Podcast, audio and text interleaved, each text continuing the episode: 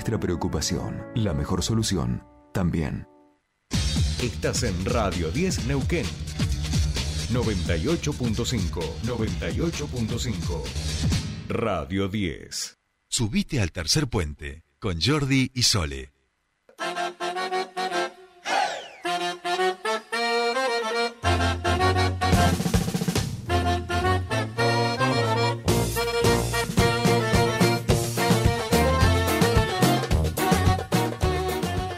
Seguimos aquí en Tercer Puente, 8.41 minutos de la mañana en toda la República Argentina y ustedes ya saben que los días miércoles en nuestro último bloque nos dedicamos a los emprendedores, que esta musiquita quiere decir que nos acompaña la hermosa comunidad de Germinar, que vamos a hablar a continuación con un emprendedor que nos trae algo muy novedoso y que creo que nunca habíamos tenido, eh, Patito, me da la sensación que no, ¿no? Que no nos habían venido acá o sea, tengo dos zapallos, vamos a decir, zapallo, zapallito, ahora nos dirá la diferencia.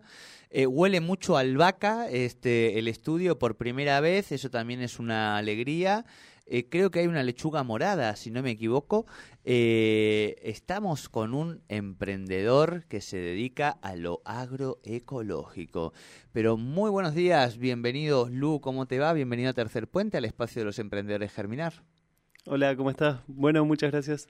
Bueno, Lu, eh, ¿cómo se llama tu emprendimiento y cómo se lo podríamos eh, describir a quienes nos están escuchando eh, y ahora enseguidita ya nos van a estar viendo también en el vivo de Somos Germinar de Instagram?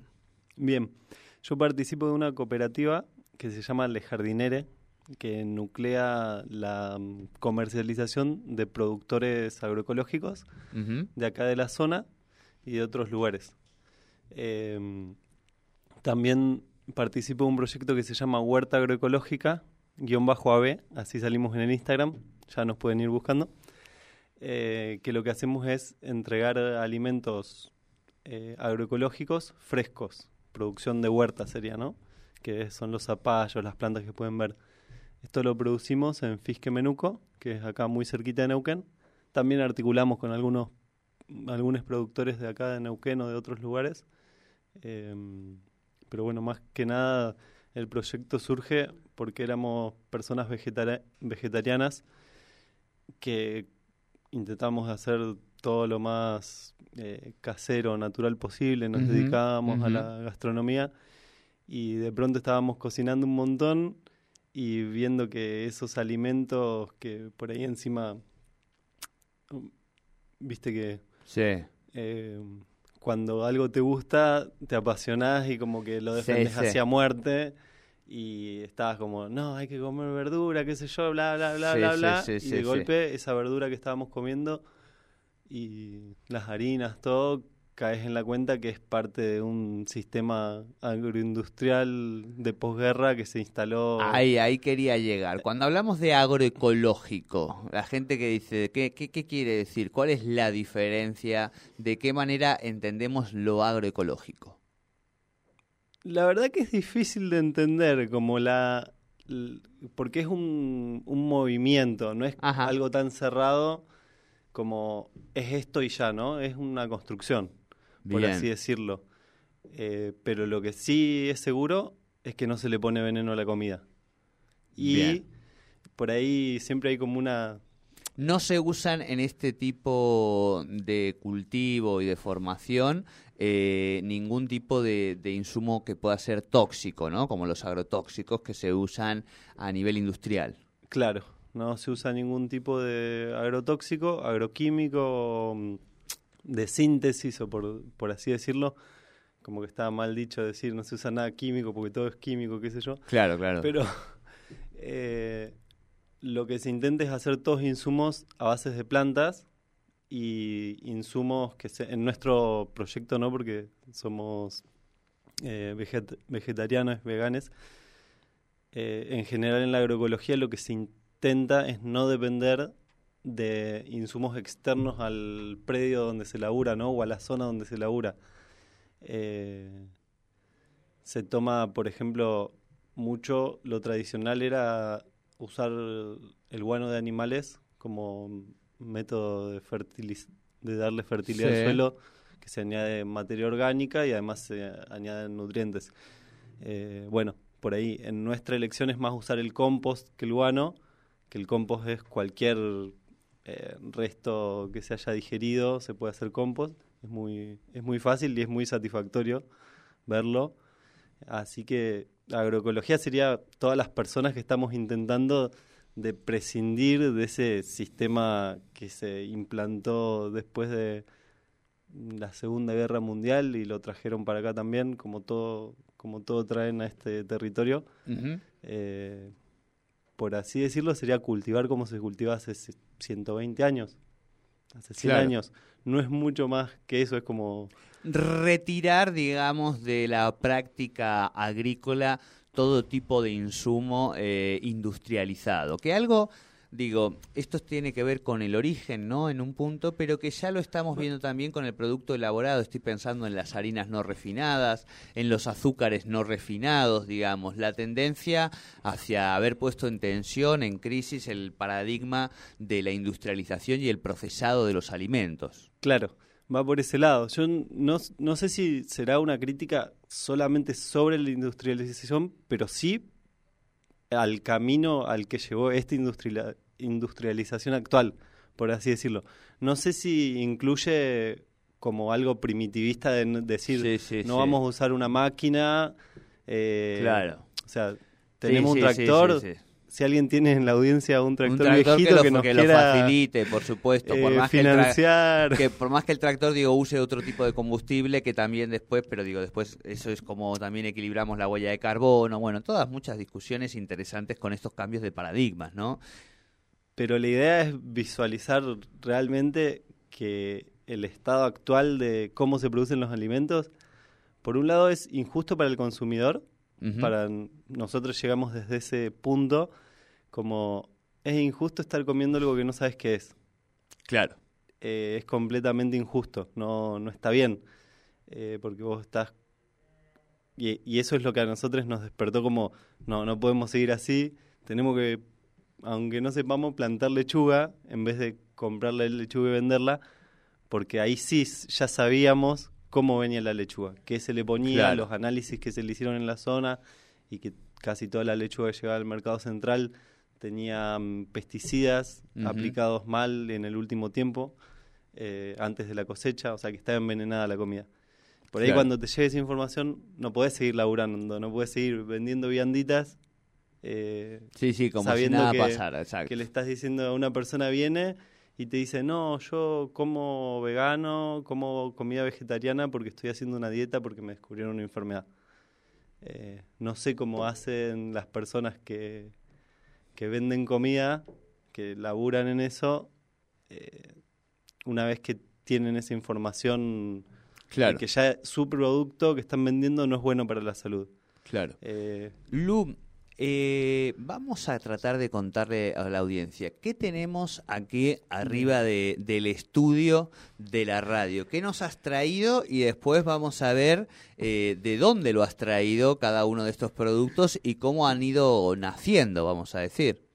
Bueno, primero quiero aclarar que todo se ve muy chiquitito, pero no es que la producción agroecológica sea de menor tamaño. o calidad. Puede ser porque lo que no se, no se busca el tamaño, sino que se busca el sabor y, la calidad del alimento en general. Bien, bien, bien. Y se busca que toda la producción se venda. También eso, cuando a alguien le llega un bolsón de verdura agroecológico o alguna producción local, está bueno que salga todo, ¿no? Como respetando el consumidor, a los consumidores y los gustos, eh, pero está bueno que salga el zapallo chiquito, el grande. Claro, y entiendo también que, sí, sí, el, más redondo, el que se parece a la foto de Instagram o Pinterest o el que no. Pero también... Eh, pero esto es chiquito sí. porque ayer salí muy tarde.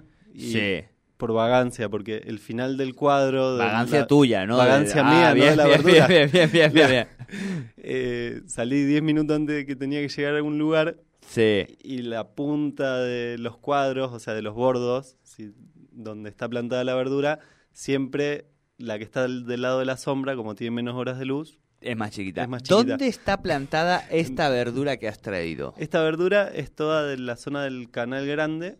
No sé si conocen el camino productivo del Alto Valle, Sí, eh, lo que se llama el Alto Valle de Río Negro y Neuquén, sí, sí. eh, tiene una parte que está determinada Por, el canal que va hasta Chichinales. Claro, sí, que es sí, agua que se toma del río Neuquén, Exacto. desde el Tique Ballester, y va hasta Chichinales. Eh, cruza Cipoletti, eh. Menuco. Nosotros estamos en Contraalmirante Guerrico, Ajá. que es a 10 kilómetros de Allen, a 15 kilómetros de Fisque. Eh, Ahí, en esa, en esa en zona, un- ahí. En una chacra donde producimos. y- ¿Cuántas hectáreas hay? Y en total, donde vivo yo, son 6 hectáreas. Bien, Que- vos vivís además ahí. Sí, yo vivo ahí. Bien. Somos un grupo de personas Sos que... un producto a- a- Soy un agroecológico producto también. agroecológico, casi. Sin certificación, dijo. Eh. Ya llegará, ya llegará. Escúchame, y yo aquí huelo a albahaca, fundamentalmente. Digo, ese es el olor tan característico que tiene la albahaca. Veo dos zapallos. Zapallo, ¿cómo se, cómo, se llaman? Y el anco le dicen al naranjita este, al el más naranjita claro. clásico, exacto. Y el, el otro le dicen zapallo inglés, zapallo, zapallo cabuto. Cabuto, me Eh, suena, ¿no? Este, me parece Jime, ¿vos qué decís? ¿Cómo los diferencias vos a, los, a esos dos zapallos? Por tamaño. también puede ser, también puede ser, me encanta. Acá los estamos viendo, los estoy viendo en el, en el vivo. Eh, y zapallito también. Zapallito de tronco. Claro, zapallito de tronco, ahí lo estoy viendo gracias al... Porque no lo veía por la caja, pero acá lo estoy viendo en el, en el vivo de Instagram. Sígalo, saludos para todas las personas, para Volar, para Sofi Abot, eh, para Ata, para Nato, para Juan y todos los que se van conectando también al vivo. Por supuesto, les vamos mandando su saludito. Eh, berenjena, Berenjena. tenemos berenjena también. Mira qué linda esa berenjena. Chanten, que es esta hojita. Esto es parte del proyecto también. como A ver, para Chanten, ¿qué es el Chanten? No lo he probado nunca. Lo podés probar. Ahora, esto lo puedo comer aquí, no, Sí, no lo pasa podés comer nada. aquí, no pasa nada. Es una planta que sirve para ensaladas, o sea, se puede usar como verdura, como una chicoria, es un poco Mm. menos amarga, pero es una planta que por lo general se utiliza por sus propiedades medicinales. Eh, es una, como de- desde lo científico le dirían, es una espontánea, desde la agricultura eh, industrial le dirían es una maleza, eh, y nosotros le decimos que es un yuyo. eh, es parte del proyecto reconocer las plantas espontáneas de la zona y poder, en la medida de lo posible, que no perjudiquen demasiado el cultivo, mantener un banco de esa semilla nativa dando vueltas dentro del cultivo. Y tiene estos beneficios de que cuando vos necesitas un- una planta que sea medicina, está ahí. Casi todas las plantas tienen algún tipo de medicina dependiendo el momento que vos estés transitando, ¿no? Entonces, si van un día a conocer nuestra huerta, van a poder ver que si bien eh, se favorece que crezcan las verduras que sabemos comer y que culturalmente consumimos como alimento en mayor medida, y es por ahí lo que el proyecto semana a semana, eh, que te llegue la bolsa con un zapallo, con un zapallito, con una berenjena. eh, no es que es un combate a muerte, que no haya biodiversidad, no se usa herbicida, no se usa ningún tipo de... No es una guerra contra la vida. Claro, claro, que claro, claro. La otra agricultura es una guerra contra la vida. Es un... es lograr un producto. Y nosotros lo que vendemos, eh, lo vendemos porque es la forma en la que nos estamos relacionando en este momento. Pero la idea es producir alimentos, no un producto. Claro. Eh, y dentro de ese paradigma que es, es como lo que sostiene la agroecología en general, Sí. eh, se cuida que, que la diversidad le dé al establecimiento, al lugar, al entorno, a la casa, eh, una ganancia que va mucho más allá de lo que se puede ganar invirtiendo o aplanando todo y volviendo a empezar. eh, que es esto, la, la convivencia entre un proyecto que está dando verdura y un proyecto que está dando medicina. Eh, así que bueno, eso es parte de lo que puede venir en los bolsones o como opcionales, por ejemplo, intentamos hacer eso, Bien. que un bolsón de verdura tenga las cuatro o cinco verduras habituales que une empezó a comer desde Claro, claro. ¿Costo más o menos de bolsón? el bolsón. Hoy, Sí. acá en Neuquén, ya traído hasta acá, vale 3.100 pesos. Bien. Un bolsón de 8 kilos aproximadamente. 3.100 pesos. Todo, verdura Todo sin verdura. agrotóxicos, eh, toda bien de la, la huertita de esa zona. ¿Y cómo eh, nos hacemos con esto? Bueno, pueden entrar al Instagram, que es Huerta Agroecológica, guion bajo AB. Eh, después participamos de distintos proyectos, los cuales podemos ir compartiendo desde ahí. Pueden entrar al otro Instagram, el de la cooperativa, que es Almacén Natural Le Jardinere. Eh, así que nos pueden seguir desde todas esas cuentas. Em, por ahí con la comunicación de las redes, Sí. eh, está bueno que vayan a las ferias las personas, porque en la red por ahí se ve una cosa Sí. y en la feria o visitando No, los pero se está, viendo, her- establecimientos se está viendo hermoso, te digo, eh, igual. se está No, viendo lindo. se ve- Hay un montón de gente conectada y preguntando. se ve una sí, cara, pero se digo que- entiende.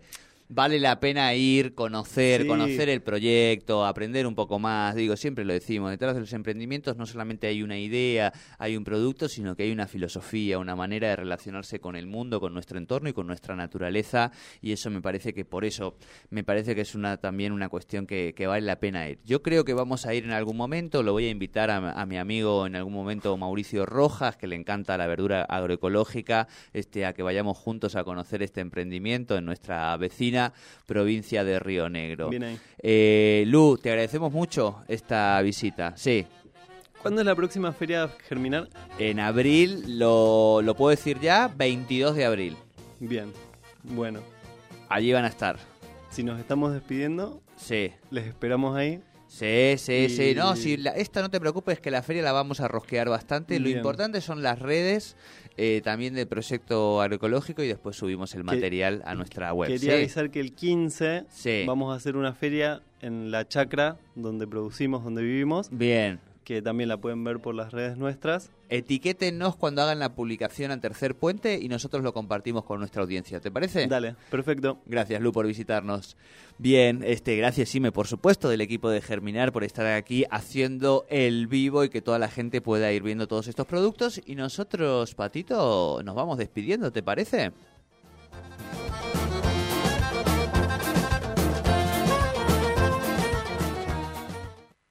Si te lo dijiste un montón de veces, tener tu lugar para escaparte de viernes a domingos, ¿te acordás? Te lo prometiste mirando